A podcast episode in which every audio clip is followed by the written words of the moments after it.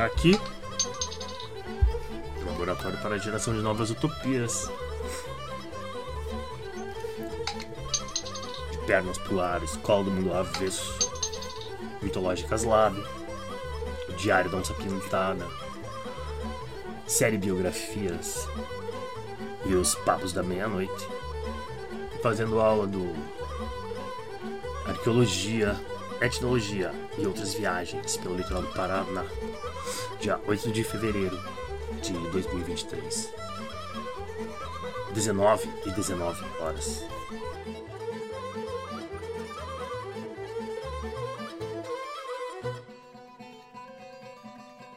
Esperando Foucault ainda do Marshall Salins. Osaka Naifi, tradução de Viveiros de Castro, publicado, não sei, não diz. Man the Hunter. Ao longo de toda a região circumpolar ainda vivem caçadores e coletores. Muitos deles ainda caçando e coletando.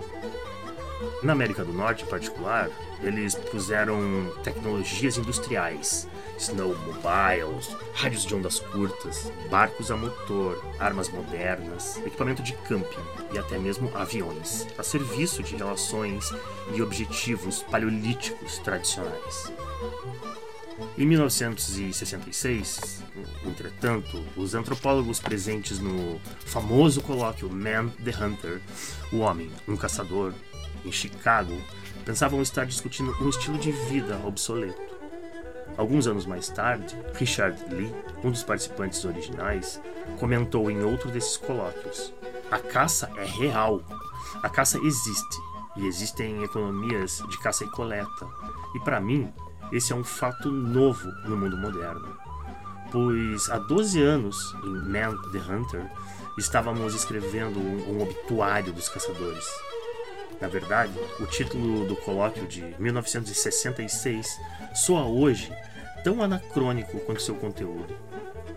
Hoje seria impossível realizar um colóquio chamado Man the Hunter. Ele teria de ser rebatizado algo como The Journal of the Royal Anthropological Institute The Hunter.